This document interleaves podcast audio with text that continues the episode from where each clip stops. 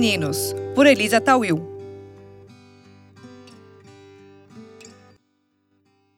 Vieses Femininos, dois anos.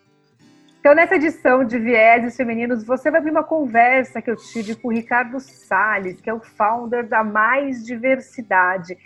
E é um papo muito interessante, porque falar de diversidade é um assunto complexo. A gente fala de várias diversidades. Né? Então, eu estou aqui com a Maria e com a Deise para a gente comentar como foi esse bate-papo. Como é difícil a gente falar de diversidades e falar de inclusão ao mesmo tempo, né? O que, que vocês sentiram dessa conversa com o Ricardo? Ah, Elisa, eu, é, eu acredito que a diversidade é um assunto que a gente sempre está aprendendo coisas novas, né? Conversa com o Ricardo, eu pude aprender muito com o posicionamento dele, com o trabalho que ele faz e a importância desse trabalho que ele, que ele exerce, né? E é um assunto que ainda tem que entrar muito no, no do cotidiano das pessoas. Então, é importante que, a gente, que, que seja levada essa, essa mensagem para as pessoas para aumentar o conhecimento sobre esse assunto, para as pessoas introduzirem isso na, na, sua vida, na empresa que trabalham. Enfim, é, é de extrema importância. E Maria, como é que você viu, assim, ouviu e sentiu da conversa com o Ricardo aquela dificuldade que eu trouxe bem no comecinho, né? A gente tem diversidade racial, diversidade de gênero, várias pluralidades da diversidade e a grande dificuldade é a gente fazer todo mundo dançar nessa pista de dança. Como é que foi para você receber esses insights desse bate-papo? Olha, Lisa, eu quero começar dizendo que eu sou suspeita. Eu acho que essa é uma das edições que mais me empolgou, que mais deixou meu coração acelerado, porque de longe é a temática que, que eu mais gosto. E assim, o Vieses como um todo, né, se você juntar todos os episódios, traduz diversidade, porque a gente tem de tudo, né? É, desde pessoas trans, pessoas negras, mulheres, tem homens, né? Só que se, parece que sempre falta alguma coisinha e a gente tá aqui atento para a gente não deixar passar. A abrangência é muito grande, né, né, Maria? É, as chamadas intersecções, né? Então, Sim. assim, às vezes a gente escuta o debate e é aquela história. Estamos falando com mulheres. Peraí, mas que mulheres? Né? Essa, Sim. Quem? Quem são essas mulheres? E às vezes a gente tem que se pegar fazendo essa autocrítica. Eu acho que a gente vem fazendo isso muito bem. Você vem fazendo isso muito bem, porque está mais tempo, a gente desde que chegou. Tem sido um aprendizado muito grande. E eu fiquei muito, muito, muito, muito, assim, animada ouvindo a, a essa conversa com o Ricardo, porque isso já vai norteando que novos vieses a gente tem que buscar para trazer para o nosso bate-papo, colocar no nosso radar e espalhar essa mensagem, né? Que o importante é a gente furar a nossa bolha, é, atingir as pessoas da nossa bolha e além da nossa bolha. E eu acho que isso é um trabalho super importante se fazer. É isso mesmo. Então agora você vai ouvir essa edição com o Ricardo Salles e a gente faz esse convite para que você faça uma re, revisite a sua bolha, né? E fure a sua bolha também e comece a chamar para a pista de dança, porque afinal de contas, né, é, diversidade é chamar para festa, mas inclusão é chamar para dançar. Então já fica aqui o nosso convite para que você possa ir para essa pista de dança, ouvindo e se inspirando na conversa de hoje, uma conversa sobre diversidade. Fique agora com essa edição e até o próximo Vieses.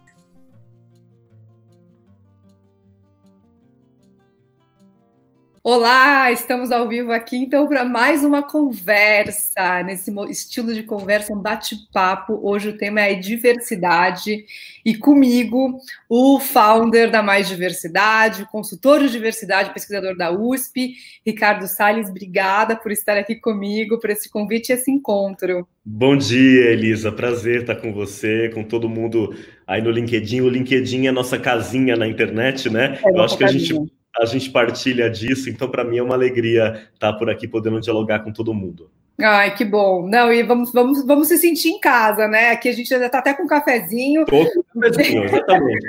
e a ideia é mesmo uma conversa, um bate-papo. Então, para começar essa conversa, eu quero trazer para você uma sensação que eu, que eu tenho tido já há algum tempo e, e, que a gente discuta sobre esse sentimento né, no entendimento de como que as empresas estão lidando com diversidade. Meu sentimento é que temos aquela frase, né, que muita gente gosta de falar, que diversidade é você convidar para festa e inclusão você chamar para dançar.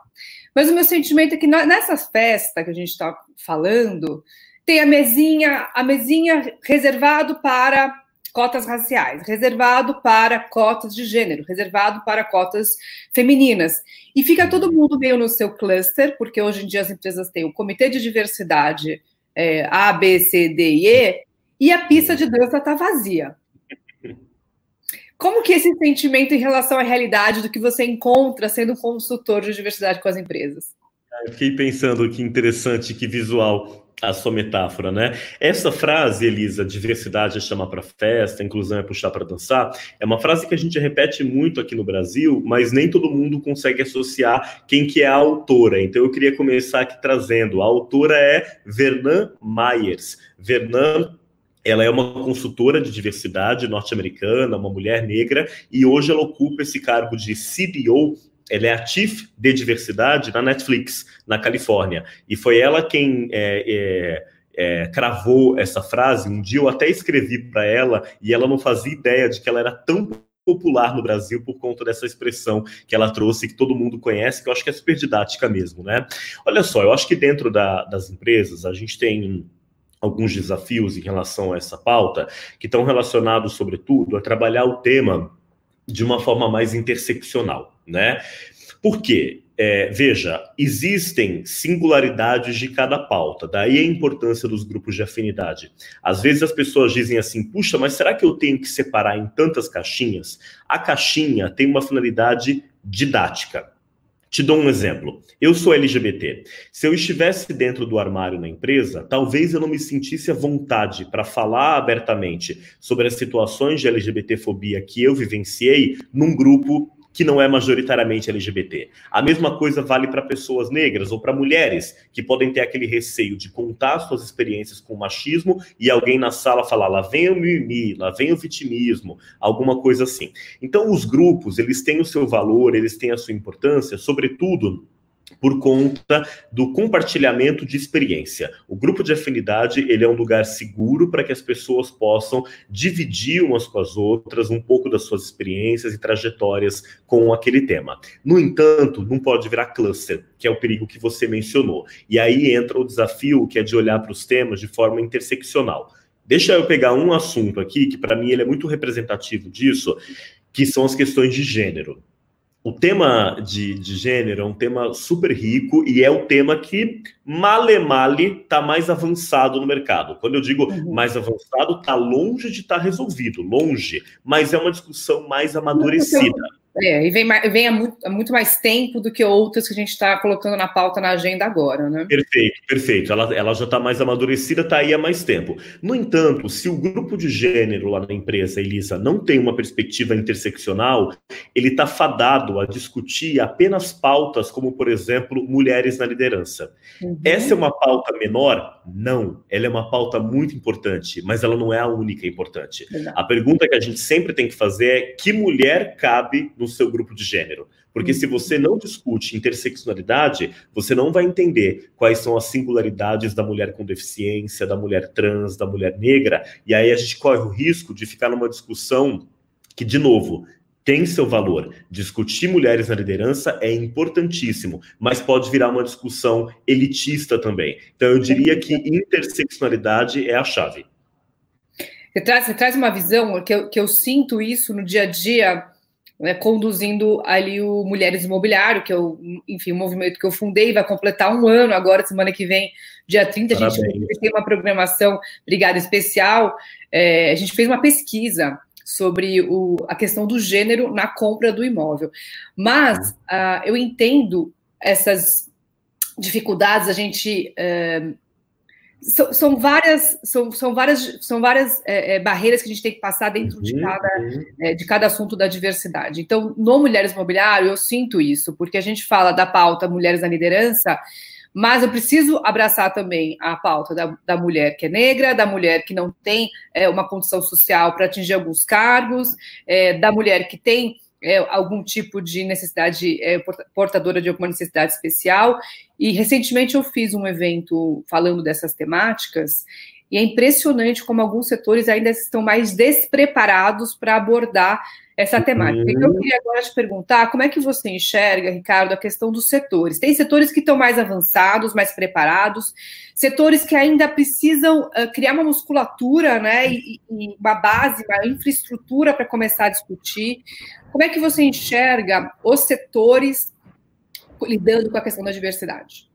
É, não, eu adoro discutir questão de setor, porque acontece uma competição boa, Elisa. Normalmente, quando uma empresa do setor se destaca, as uhum. demais vão atrás, porque não querem ficar né, ali isoladas, elas querem se destacar também. Bom, a, a, hoje a gente pode dizer que a gente tem avanço, sobretudo em alguns setores específicos. A gente tem avanço, por exemplo, nas empresas de tecnologia. Né? Nessas empresas você tem ali, é, até porque são, são organizações é, da nova economia, muitas delas, então elas têm um avanço maior na pauta. Para todo mundo, não. Se a gente for olhar, por exemplo, para quem está desenvolvendo software, a maioria ainda é homem e essas empresas não avançaram em relação à questão racial de forma geral, mas elas avançaram um pouco em relação a questões como LGBT e a mulheres olhando para o quadro geral de funcionários e funcionárias.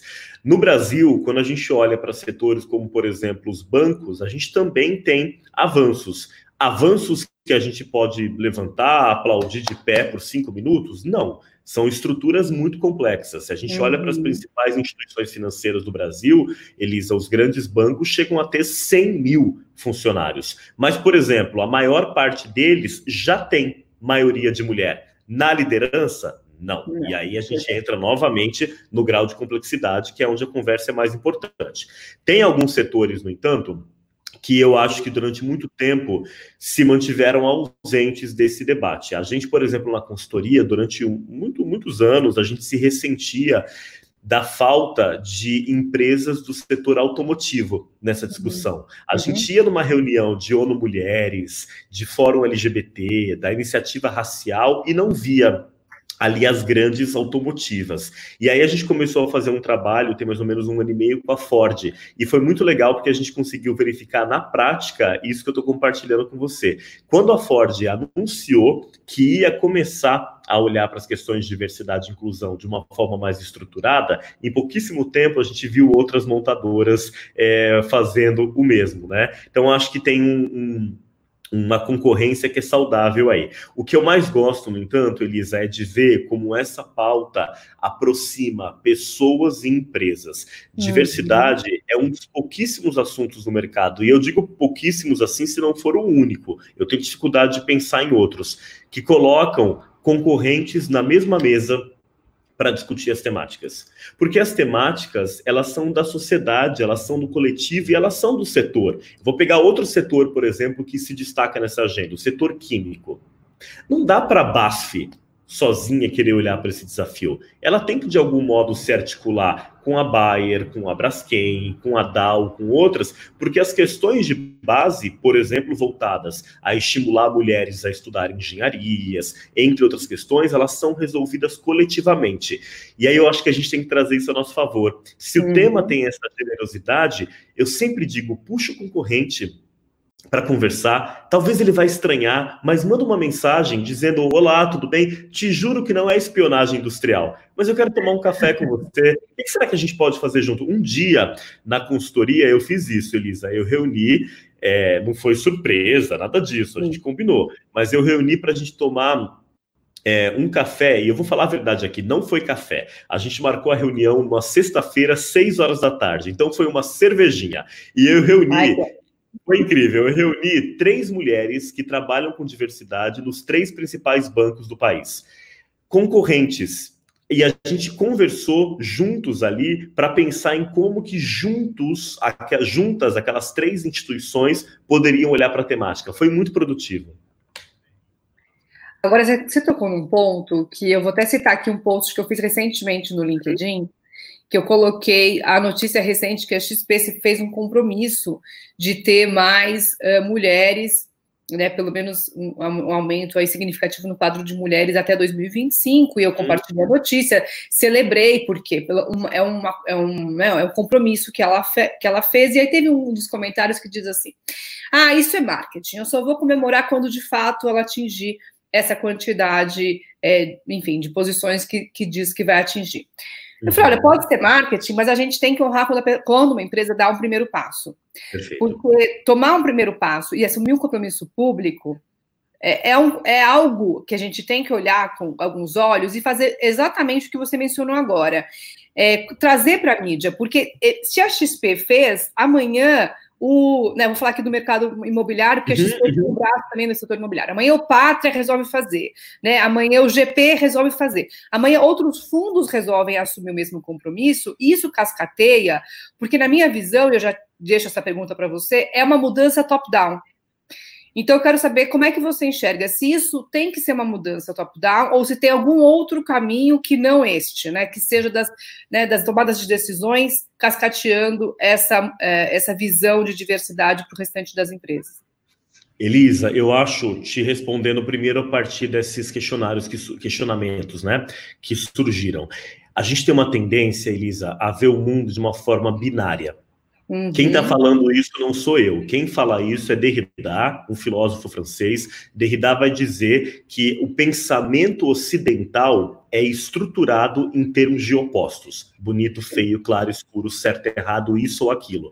E eu acho que isso se repete muitas vezes nas discussões que a gente vê em redes sociais, que são discussões muitas vezes binárias e que não levam a gente a, a avançar, né? O que, que eu acho de um caso como esse? Qualquer empresa que divulgue metas em relação à diversidade, isso deve ser celebrado na minha visão, isso deve ser celebrado, porque quando ela vai a público, inclusive, divulgar, ela está se expondo ao julgamento de pessoas que vão acompanhar. Eu me lembro que no post do, do Ben Shimol, inclusive, tinha algumas jornalistas que eu acompanho e admiro que disseram: muito obrigado por compartilhar, trago como um compromisso pessoal que nos próximos cinco anos eu vou acompanhar esse número. É isso que a gente precisa. É né? Uhum. Então, eu acho que divulgar metas é louvável. Ao mesmo tempo, as metas elas são suficientes? Não, não são, porque no caso de mulheres, como a gente falou, o grosso da discussão, a parte mais importante passa por discutir a liderança. Os bancos brasileiros, por exemplo, na média, os três maiores bancos privados já têm maioria de mulheres. Na base, uhum. no total, já tem. A discussão, ela é o topo. Ainda assim, não tira o mérito da empresa ter essa meta. Se ela reconhece é. que hoje, no todo, o número é pequeno, que, que, que interessante, né? Que ela possa se é, dispor a isso. E gostei muito das provocações que vieram nesse post, porque eu acho que provocação tem que ser feita, Elisa, sobretudo quando ela é propositiva. Eu, eu não uhum. acredito em nada assim, na, em, e a gente vencer nessas discussões no mundo corporativo, na base da virulência, da arrogância, da agressividade. E eu vi no post lá do Benchimol muita gente sendo propositiva. Olha só, a meta está incompleta se não incluir mulheres negras. A meta está incompleta se não olhar para a questão de pessoas com deficiência. Isso é propositivo. É, é provocar. Talvez uhum. ele não tivesse olhado para isso e agora ele vai ter que olhar. Agora te respondendo de forma mais é, direta.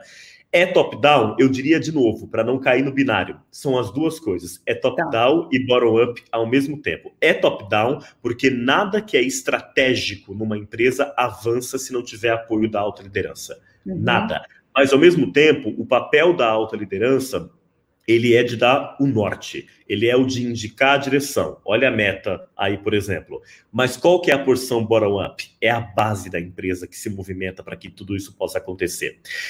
Eu vi recentemente uma palestra no YouTube de um CDO, um Chief Diversity Officer de uma empresa, uhum. e aí perguntaram assim para ele. Não existia um tempo atrás, né? Não existia, é. que é um cargo novo, né? E aí perguntavam assim para ele: qual que é o headcount da sua equipe? Quantas pessoas tem na equipe? Aí ele falou: 7.512. Era a equipe da empresa como um todo. E eu achei aquilo tão valioso para mostrar: opa, opa, opa, essa agenda não é minha, não. Ela é nossa, uhum.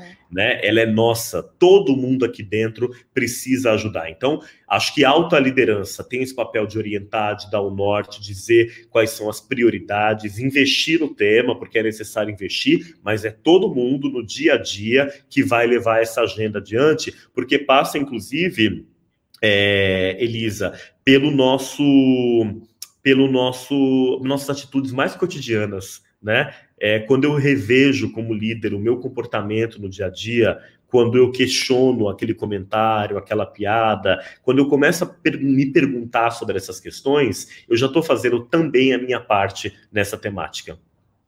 Pois é, é quando você você você bloqueia a corrente de piadinhas lá do grupinho de WhatsApp. Eu sempre é. gosto de, de, de, provocar isso, porque né, ah, vai mandando, vai mandando. Não, tem que, tem que parar em você e você realmente fazer a diferença e falar: não vou passar essa mensagem para frente, porque eu não, não, não quero né, reverberar esse assunto. É, a gente falou aqui sobre essa, essa busca por algumas empresas de assumirem compromissos públicos. E tem uma pauta que eu gosto de, até publiquei hoje no, no meu Instagram, eu, eu, gosto de provocar no, no, quando eu falo de liderança feminina, eu, a primeira coisa que eu falo quando eu faço uma palestra sobre esse tema, eu falo, olha, eu não gosto de falar na mesma frase de liderança feminina e lucratividade. Porque eu não gosto, como mulher, de ser justificada por uma empresa porque eu vou dar lucro. Eu acho que lucro é o objetivo de uma empresa, senão ela não ia ser uma empresa. Né? Ela tem que dar lucro porque ela é uma empresa, ela precisa ser rentável é, pela, pelo seu, pela sua essência do negócio. E aí eu trago outras questões que são questões é, que competem a um ambiente de maior equidade. E a Accenture tem um dado que ambientes com maior equidade são até seis vezes mais inovadores que ambientes que não possuem equidade. Aqui estou falando do, da questão de gênero, porque é uma pauta de uma agenda que eu abraço. Mas eu quero agora te ouvir em relação à diversidade, e aí a diversidade mais ampla, que você consegue também abraçar com a tua consultoria, de quais são os benefícios que são tangíveis para empresas e organizações de instituições quando elas abraçam a diversidade de fato. Perfeito. Primeiro que eu me vejo assim super alinhado com o, a tua prerrogativa de onde você parte, né? Para mim, diversidade e inclusão são acima de tudo compromissos éticos e morais. Uhum. Éticos e morais. As empresas elas estão imersas numa sociedade que é profundamente desigual, que é o caso da sociedade brasileira, com uma desigualdade que infelizmente vai se aprofundar é, nas próximas décadas, nos próximos anos, por conta da crise, por exemplo.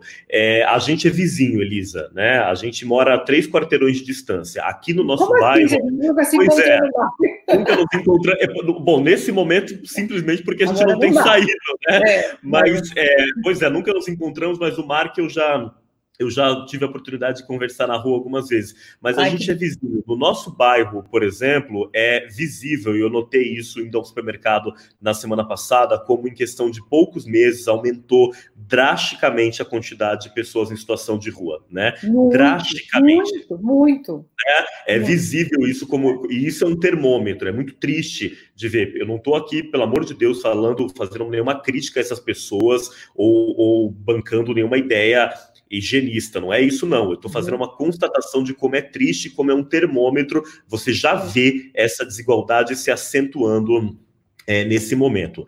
As empresas estão nessa sociedade. É nessa sociedade que as empresas vendem, que elas produzem, de onde vêm os seus funcionários, é, com, as, com, com, as pessoas com as quais elas se relacionam. Então, eu acho que olhar para essas temáticas em sociedades desiguais como a nossa é, acima de tudo, um compromisso moral, é ético, precisa ser aí. Mas aí o que eu sempre digo é: que bom que, além de ser ético, tem vantagem para o negócio. E eu não tenho, Elisa, nenhum pudor de falar de números. Eu teria uhum. pudor de falar de números se eles fossem. Olá! Você já pensou em como deixar a sua equipe mais motivada, inspirada e preparada para performar no pós-pandemia? Eu tenho uma proposta para você. Jornada da Liderança Corporate, um produto personalizado que vai impulsionar o desempenho do seu time. Comece esse movimento agora. Saiba mais em elisatawil.com.br. Exagerados ou mentirosos? Não é o caso. A gente tem hoje uma quantidade muito significativa de pesquisas, de estudos que vão associar diversidade e inclusão a melhores indicadores para o negócio.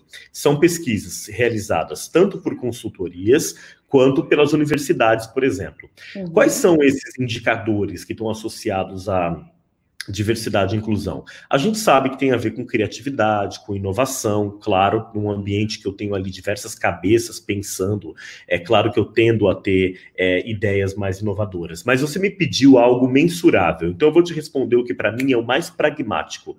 Engajamento.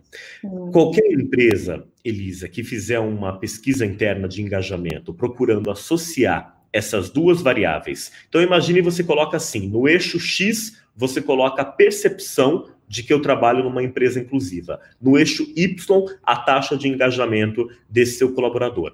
A reta vai se comportar assim. Ou seja, é mais engajado quem se sente mais incluído. Eu nunca vi nada diferente em relação a isso. Eu acho que falando desse jeito, as pessoas podem até imaginar.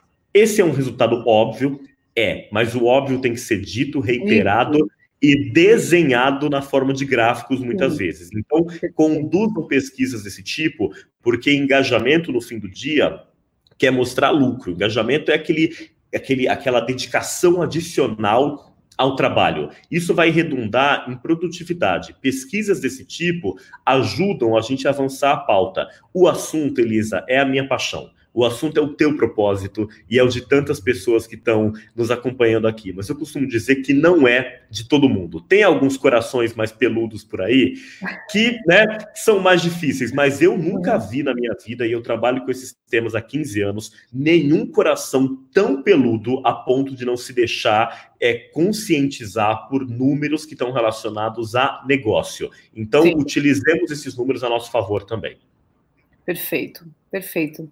Agora, ontem eu participei de um painel de networking é, para mulheres do Fórum é, de Empreendedores de São Paulo, a convite da vereadora Janaína Lima. E aí eu estava comentando desses aspectos que eu trouxe aqui, né, do que, que é, o que vai além da lucratividade, e falei da importância da gente se atentar ao tempo.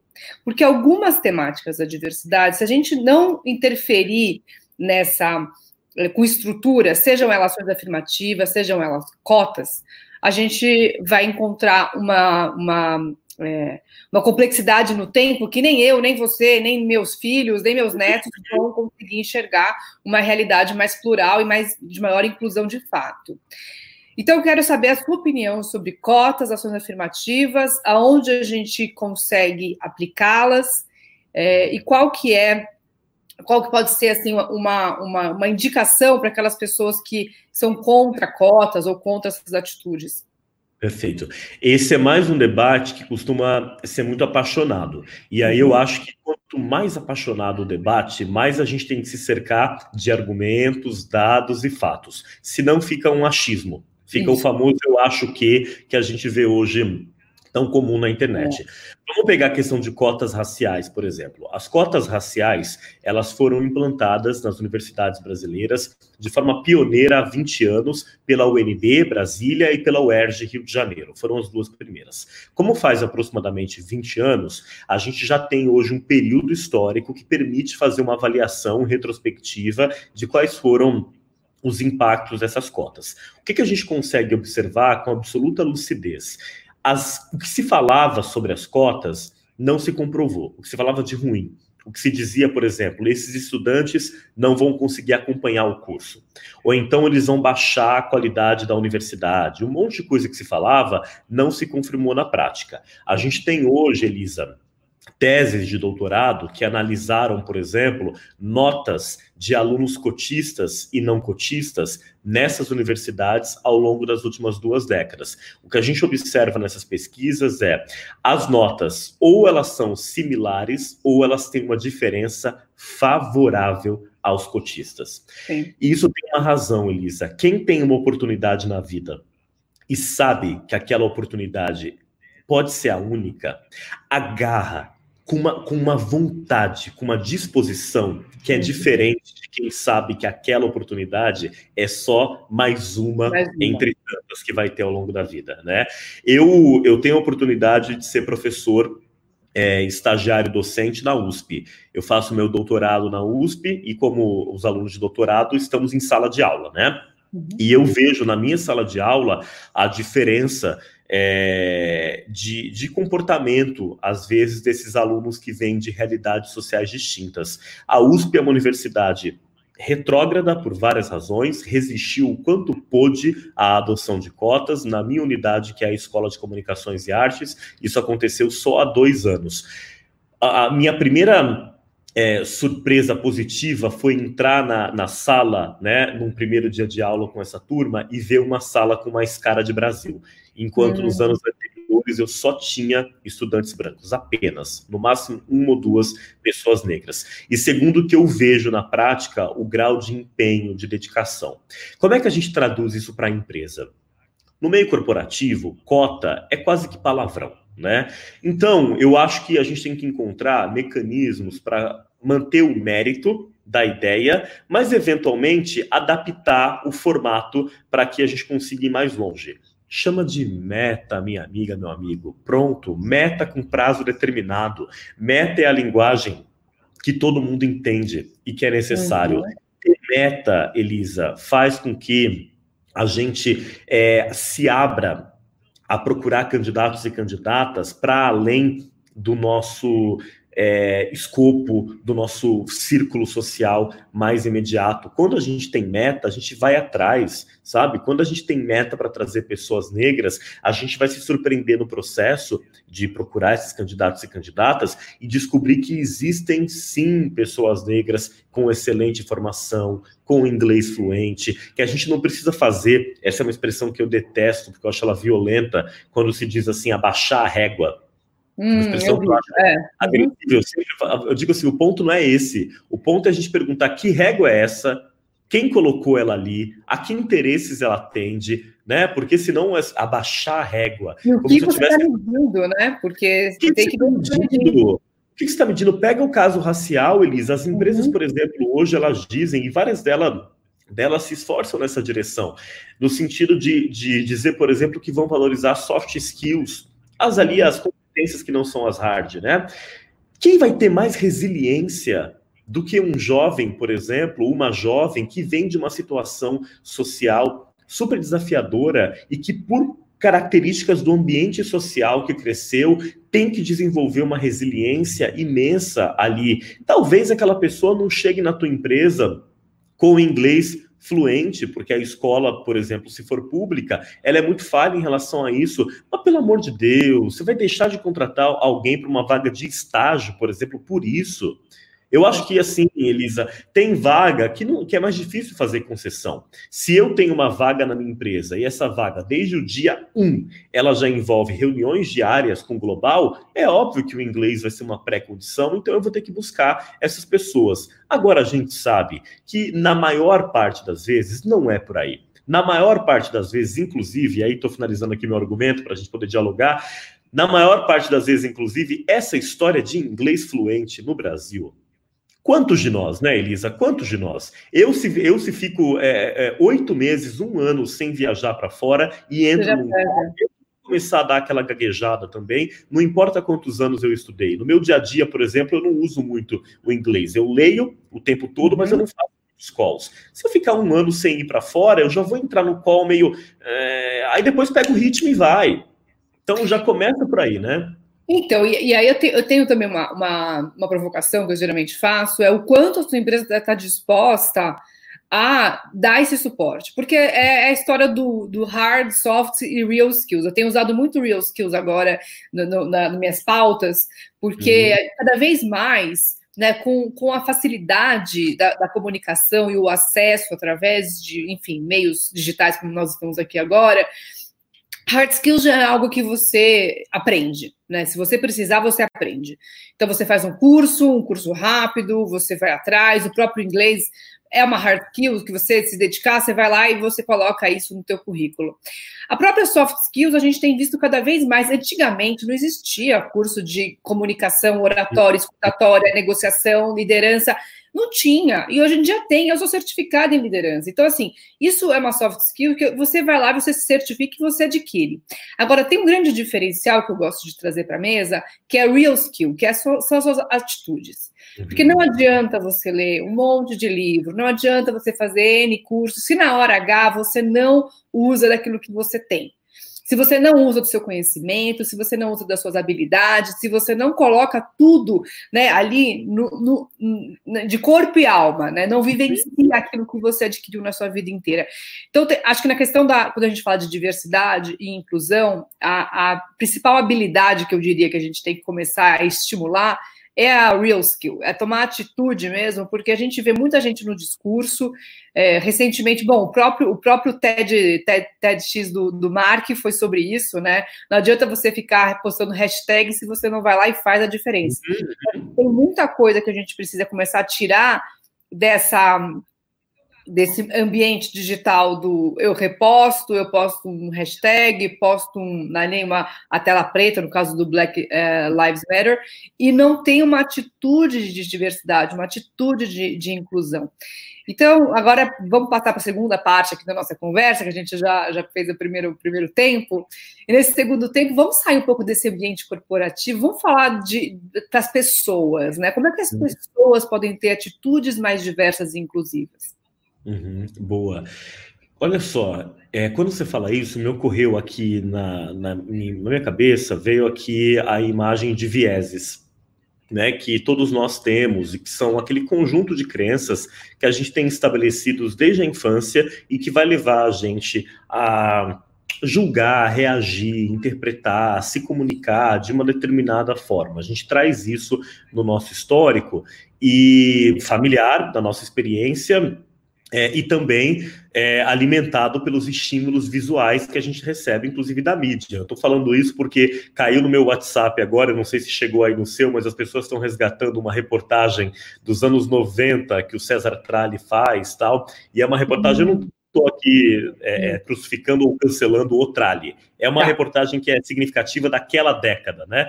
É, e é uma reportagem que mostra, assim, uma indignação das pessoas na rua com o fato de comerciais serem estrelados por gente que é gordinha, que usa óculos. Isso há 20 e poucos anos atrás. Eu fiquei assistindo aquilo e pensando, isso formou, por exemplo, o nosso imaginário. Nós que temos uhum. aí os 30, 40 anos, né? E que vimos isso ao longo da nossa vida na televisão ou deixamos de ver algumas figuras e algumas imagens. Então eu acho que tem muito uma relação com viés. E aí eu chego na tua pergunta. Qual que é a maneira mais efetiva da gente quebrar viés? É fazendo uma palestra? Não, a palestra ela sensibiliza. A maneira mais efetiva de quebrar viés, Elisa, é convivendo com a diferença. Não tem outro jeito. Todo mundo vive em bolha, todo mundo, sem exceção. A gente tem uma bolha ali que é representativa das pessoas que são ali. A família é uma bolha, se a gente pensar nesses traços identitários, por exemplo, a família é uma bolha em termos de origem, recorte racial e étnico, muitas vezes, né? Embora no Brasil haja uma, uma diversidade maior e, e casamentos interraciais, mas a família muitas vezes é uma bolha. O grupo de amigos, a gente vai se cercar de pessoas é, com as quais a gente tem afinidade, entre outras questões. Mas a maneira mais efetiva de mudar comportamentos eventualmente preconceituosos é se colocando é propositadamente em situações de convívio com a diferença. É convivendo com a diferença, Elisa, eu vou dar um exemplo aqui agora, que é que a gente tira vieses do tipo, vamos pegar uma questão que às vezes suscita assim tantos debates, a questão trans. Né? Uhum. Você fala, meu Deus, uma pessoa trans vai entrar na minha empresa, vira uma comoção. Meu Deus, uma pessoa trans. Na minha experiência pessoal, Elisa, depois de um mês, vira uma pessoa. Porque uhum. depois de um mês eu trabalhei junto, depois de um mês é, a gente foi almoçar juntos e juntas, depois de um mês a gente eventualmente se desentendeu, ou a gente virou grandes amigos e amigas, e por aí vai. Mas a gente tem que se colocar nessas situações. Qual é um caminho para se colocar nessas situações? É se forçar a sair do seu grupo de origem. Você pode fazer isso trabalhando, por exemplo, numa empresa mais diversa, ou você pode fazer isso em iniciativas como, por exemplo, trabalho voluntário.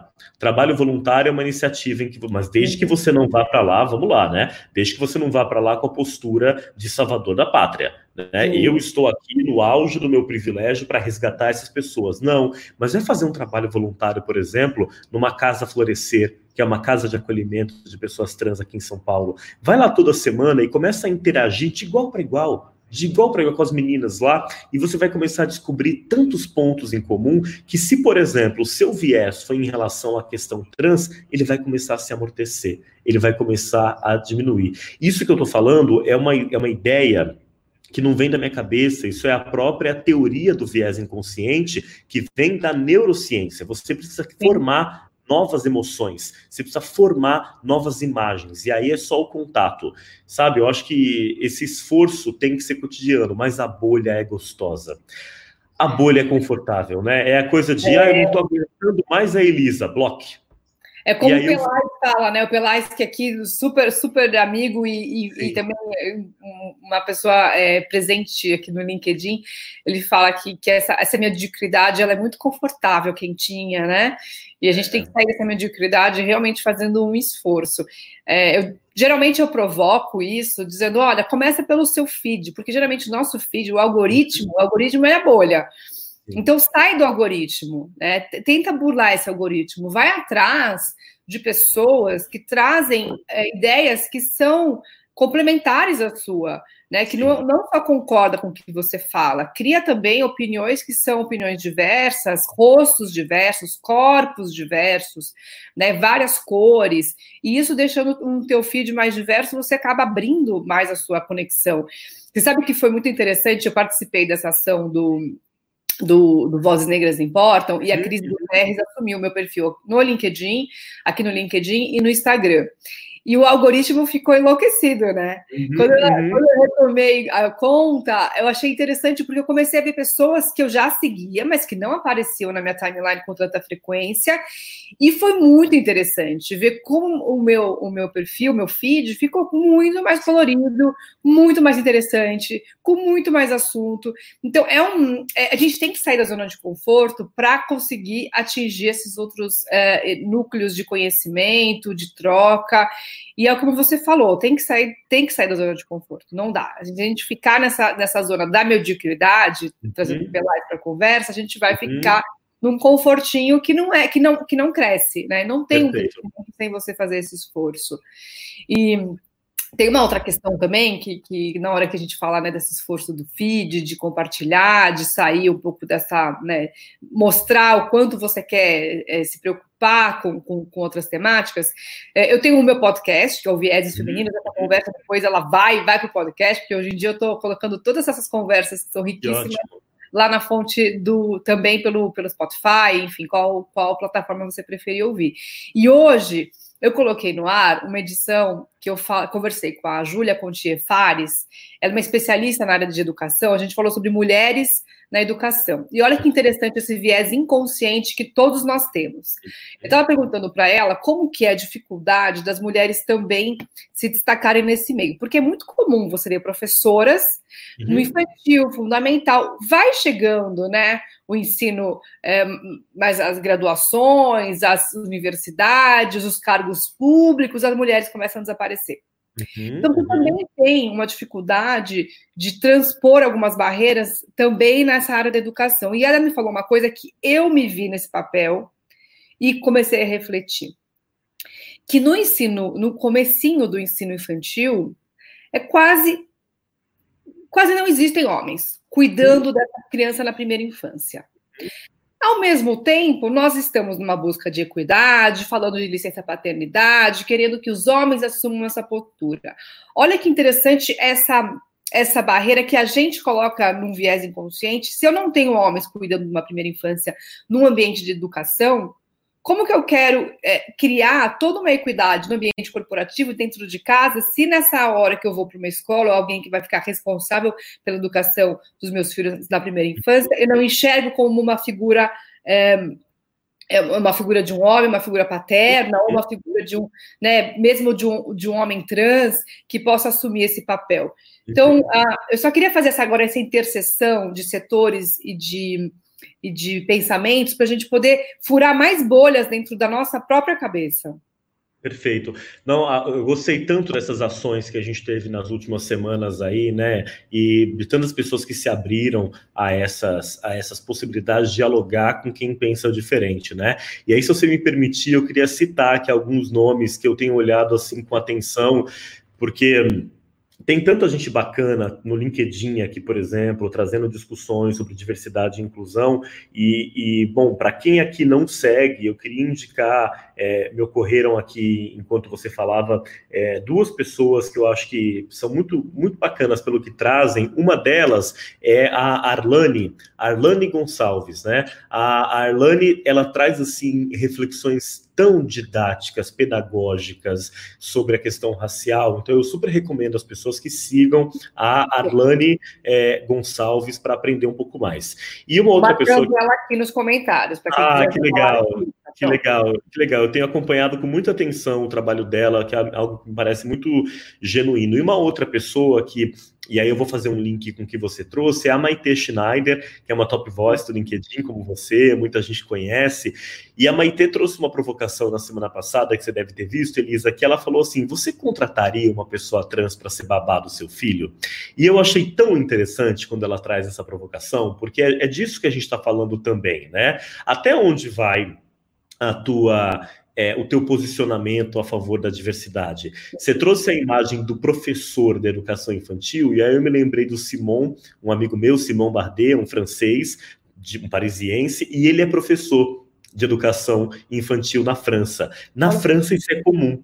Na França isso é comum. Ele não é o único homem na escola. Eu não sei a porcentagem, mas na França é comum que você tenha homens ali no que a gente chamaria de prezinho ou o, é... Aí é com você que tem filhos. Como é que chama o que vem antes do prezinho? É, agora educação infantil, né? Educação infantil, é. né?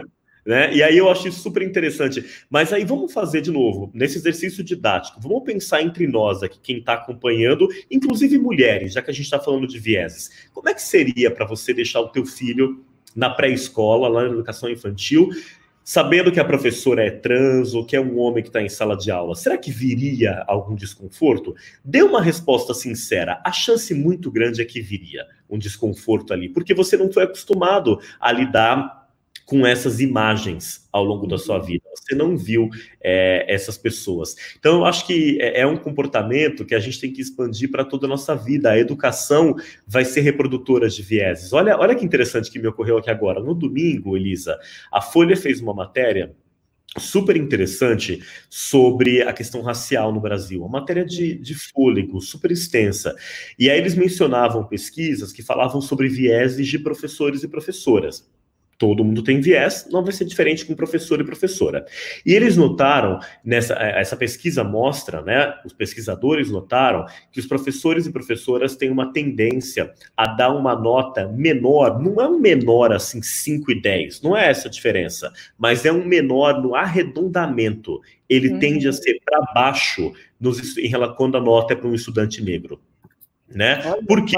Por conta de viés. O professor, a professora entra em sala de aula, vê um estudante é, negro, aquilo ativa os seus próprios vieses, e aí, na hora de corrigir uma prova, por exemplo, ele arredonda a nota para baixo. Sabe quando que ele não faz isso? Quando já conhece o estudante.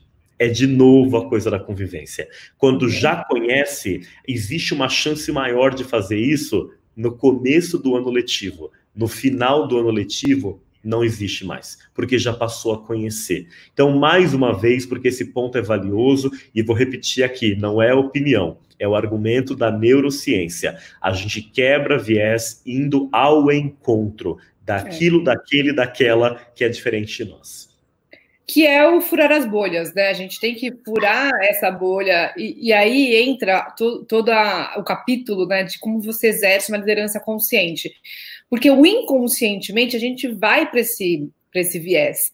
Uhum. A gente uhum. vai para o viés porque nossa história toda está pautada uma história de muita segregação, de muita divisão, do próprio binarismo, como você já trouxe aqui na nossa conversa, né? E, e a história traz, é, enfim, aí que eu posso falar, eu posso falar do recorte feminino, mas a gente pode falar do recorte uhum. racial e de vários recortes, mas infelizmente a história foi construída e foi escrita por aqueles que segregaram, né? Por aqueles que contaram uma história onde não, não tinha uma diversidade, uma inclusão de fato e de direito.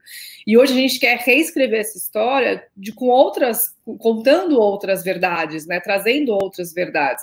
E, e é interessante isso, essa questão da, da história escrita, porque eu tive uma aula com a, eu, agora vai me fugir o nome, é da professora da PUC, e ela estava contando justamente que quem escreveu essa história, né? a história que a gente aprende hoje, quem escreveu ela? E quando eu estava ali na minha, na minha formação do Shakti, e que foi toda em inglês, e teve uma, uma analogia, que foi a primeira vez que eu ouvi isso, a gente fala muito do history, né? Uhum. History, começa com his. É. His, que é dele em inglês. A gente tá agora, a gente tem que escrever a her story, que é a história Boa. dela. E no her story é uma história mais inclusiva, porque também a mulher tem um olhar mais empático, mais inclusivo, de mais que agrega mais. Então, vamos falar agora desse final. Como é que a gente pode fazer um, né, criar o her story, mas criar uma história que seja realmente mais inclusiva, mais diversa, que tenha essa mulher de fato escrevendo junto é, as linhas né, do que a gente vai poder contar no futuro, de como a gente fez um papel diferente, como a gente criou né, hoje uma realidade, a gente tem que plantar uma sementinha hoje, ela vai germinar lá na frente, mas a gente tem que realmente hoje fazer. Uh, fazer algo para que a gente consiga criar uma história que, que traga é, é, lá na frente um, realidades mais distintas. A gente não pode repetir padrões, a gente tem que quebrar alguns padrões, e para quebrar padrões a gente tem que é, rever as suas crenças limitantes, pensamentos limitantes e olhar para esses vieses. Como é que, da sua visão, Ricardo, agora para a gente deixar uma mensagem final, a gente pode né, colocar isso dentro do nosso DNA? Quando você falava, eu me lembrei um pouco da, da história da escravidão no Brasil e de como isso é contado na, na escola, por exemplo, ou pelo menos era contado quando nós aqui estávamos lá é, na escola, porque houve, eu digo isso porque houve nos últimos anos algumas conquistas recentes, por exemplo, por força de lei, é, o ensino da história africana foi incluído no currículo escolar, né? Não uhum. era antes. E as, pessoas, e as pessoas negras, Elisa, vão sempre trazer para nós esse questionamento. O escravizado, olha a diferença da palavra, né? A gente colocar o escravizado, não o escravo. A pessoa que foi escravizada, pessoa, né? Ela não era essa figura que nós aprendemos na escola. Vieram para o Brasil reis e rainhas. Se não de título, de altivez, pessoas que tinham histórias, trajetórias e que foram laçadas, colocadas no navio, trazidas para cá. Leiam o livro agora do Laurentino, Escravidão. O Laurentino tem esse dom ainda por cima de escrever de uma forma tão didática e envolvente, mesmo sendo um tema tão denso. Ele escreveu 1808, 1822. Leiam Escravidão, ele lançou o primeiro, é uma trilogia para entender um pouco mais sobre o assunto. Acho que é, é, a história ela é contada do ponto de vista desses supostos vencedores e a história é contada com muitos vieses, com muitos recortes das narrativas que puderam é, prevalecer. O que a gente vê hoje no nosso tempo é uma disputa de narrativas, para que a gente tenha uma pluralidade maior de pontos de vista sendo colocados é, ali na mesa. Acho que para as pessoas que ocupam um lugar de privilégio, passa, em primeiro lugar, por um, um, questionamento acerca desse espaço que você ocupa socialmente, né? Dando lugar, vez e voz a outras pessoas para que elas possam é, dialogar. A gente viu isso nessas ações que você participou, tanta gente uhum. bacana participou na mídia digital nas últimas semanas. Eu, esse mês, eu cedi a minha coluna da Você SA para Suzane Jardim, que é uma ativista negra é, e que ocupou o espaço, trazendo ali em primeira pessoa um relato muito potente. Eu, eu deixaria como mensagem final, Elisa, esse questionamento acerca de privilégio. O que, que é privilégio? Privilégio é tudo aquilo que eu posso fazer apenas por ser quem eu sou. E tudo aquilo que o outro, a outra, não pode fazer apenas por ser quem se é. Bom, uma pessoa branca vai ter privilégios em relação a pessoas negras. Um homem vai ter privilégios em relação a mulheres. Uma pessoa heterossexual em relação a LGBTIs e por aí vai. O ponto que para mim mais faz sentido nessa, nessa história é a gente pensar que, a meu ver, privilégio não é sobre culpa. Você não tem culpa de ter nascido uma mulher branca.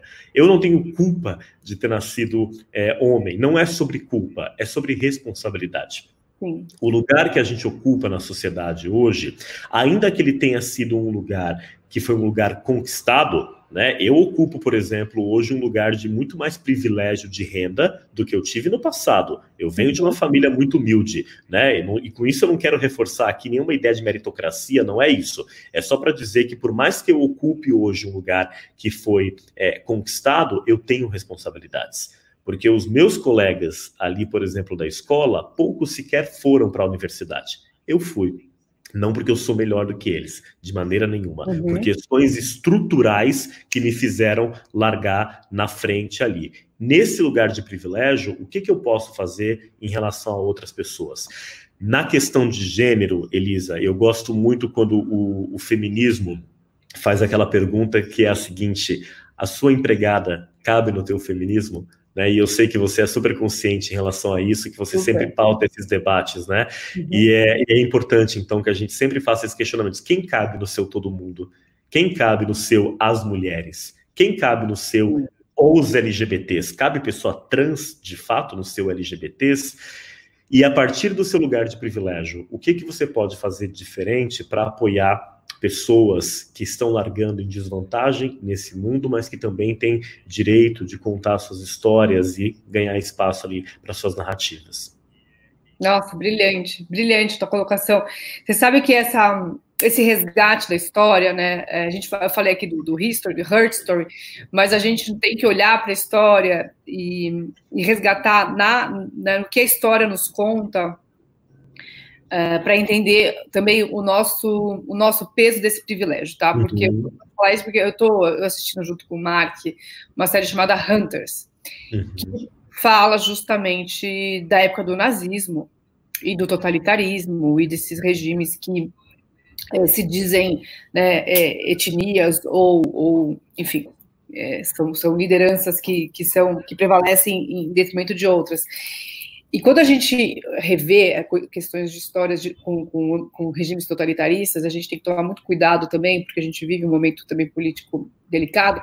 A gente tem que avaliar que a gente não pode esquecer do que foi feito. Uhum, uhum. Não pode esquecer do passado. E, e, eu acho que a religião judaica, eu sou judia, a gente sempre lembra né, do que foi feito. A gente sempre lembra a gente, a gente tem datas de recordação, a gente tem celebrações para lembrar, a gente tem as tradições que a gente retoma. Então, você falou da questão do povo africano, e acho que é importante, sim, né, essa, essa lembrança, esse resgate. Né, vocês não são escravos, vocês foram rainhas, reis, enfim, você tem uma história que não fica, que, que tem que, ela tem que atravessar o Atlântico, chegar aqui e ser contada. E a gente também tem uma história todos os povos e civilizações que a gente precisa resgatar para entender que não é questão do privilégio. A gente tem, a gente carrega um, uma enfim, uma bagagem histórica é, celular que a gente também tem que olhar e reconhecer na história o, o que foi feito e também o nosso compromisso, né, de, de construir uma nova história, porque a história do, do, que a gente vai contar, do que meus filhos vão contar no futuro, eu tenho que construir hoje também, faz parte da minha ação tô, né, o post que eu faço hoje vai construir a história que vai ser contada daqui a pouco.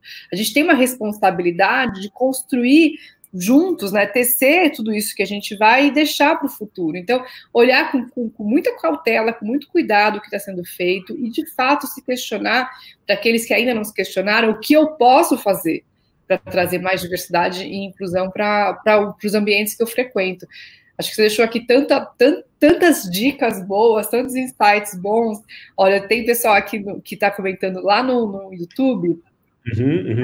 Tá super te agradecendo, a Anne Jefferson, a Dulce Keller, é, quem mais comentou aqui? Cris Sau, Sauerbron, uhum. a Mirelle, a Samanta, um monte de gente comentando aqui do quanto quanto está satisfeito de receber a sua as suas orientações e seu conteúdo. Também quero te agradecer porque foi muito bom conversar com você. Não, eu te agradeço demais pelo convite. Eu achei tão bonito isso que você trouxe agora é, no final, esse culto à ancestralidade, né? Eu tenho muitos é, amigos judeus. A gente mora num bairro judaico, né? É verdade. E e eu tenho muitos amigos judeus, e isso que você trouxe eu acho muito bonito, né? Como cada festa, cada celebração vai resgatar uma tradição, algo ali dos, dos primórdios, da época do Egito Antigo, que vai ser lembrado de uma forma a transmitir para as próximas gerações. Isso é, por exemplo, o que foi sonegado do povo negro, né, que vinha de diferentes grupos, diferentes etnias na África e no Brasil ganha esse título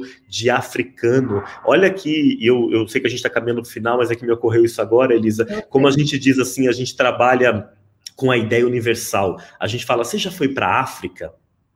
África. A África tem judeus ao norte. A África tem uma quantidade imensa de culturas, mas a gente trabalha com a ideia do blocão, né? A África. Não faz sentido dizer isso, assim como não faz sentido você tratar a Europa como um bloco único. Então, queria te agradecer pela generosidade de compartilhar. O Brasil, né? Vou falar, porque o Brasil são muitos brasileiros. Muitos, muitos. muitos. A gente está na bolha assim, do Sudeste, de São Paulo, do bairro. Tá, agora a gente tem que é. olhar que, que, que, a complexidade do Brasil ela é enorme, enorme. E a gente tem que, quando a gente fala dessa pauta, dessa agenda de diversidade e inclusão, a gente não pode esquecer que a gente vive num país composto por realidades assim. É, eu, eu trago sempre no viés do mundo, a gente fala né, da questão de casamento infantil, abuso, violência, porque a questão da mulher ela, ela, ela é diferente dependendo de onde você vai para o Brasil. Sem Tem, dúvida. Eu entrevistei a Luciana Temer, e ela é presidente do Instituto Liberta, uhum, uhum. E ela fala, né, o casamento infantil é uma realidade no, norte e nordeste do Brasil. Então, assim, a gente, hoje, é uma realidade hoje. Não é algo que está lá na Índia, que a gente vê no não, documentário, que a gente né? vê a matéria no portal do, do G1, não. Acontece aqui no Brasil. E outra, somente no ano passado, em 2019, há um ano, que foi proibido o casamento em menores de 16 anos, 16 anos, ou seja, uma criança de 17 anos, que ainda é uma criança, né, uma adolescente, enfim. Sim legalmente ela pode casar, ou seja, uhum. a gente ainda tem muita coisa, né, muito trabalho pela frente, e acho que esses espaços que a gente traz aqui de conteúdo, de debate, são espaços para a gente trazer a, é, a temática e, enfim, conhecimento para quem ainda precisa abraçar a causa e vestir essa, né, essa, essa, essa esse, esse, papel de também furar bolhas. Vamos juntos sempre. Eu vou finalizar aqui te agradecendo, é, dizendo também, porque eu acho que os elogios têm que ser públicos. Eu comentava com a Elisa antes da gente entrar aqui no ar o quanto ela foi uma figura inspiradora para o nosso podcast. A gente lançou um podcast chamado Diversitalk. Eu convidei as pessoas a escutarem. O episódio mais recente, que está no ar agora, é com aquele gigante que é o, o Edu Lira da Gerando Falcões, né? Que é uma, uma, uma, pessoa assim. Foi o nosso podcast mais curto, durou só 20 e poucos minutos, mas foi assim uma profundidade que não precisava durar mais do que isso, porque ele é um gigante de fato. Eu convido é. vocês a escutarem. E quando a gente lançou esse podcast, a gente tinha na equipe a Júlia, e a Júlia é super fã da Elisa, é o que eu dizia para ela, é super inspirada pelo trabalho da Elisa. Ela segue a Elisa em todas as redes, ela acompanha tudo que a Elisa faz, e a Elisa, muito generosamente, recebeu a Júlia para um café, inclusive, para contar a coisa de um ano atrás, como é que era o podcast, quais eram as dicas. E aí a gente está no ar. Está no ar, então eu já vou fazer aqui tanto esse agradecimento público, como deixar o convite também, Elisa, para que a gente possa gravar esse episódio. É, João e eu, meu sócio, apresentamos e a gente vai ter um prazer muito grande se você puder estar conosco. Super, já já já vamos marcar, sim, vai ser um prazer todo meu para conversar com vocês e continuar essa conversa.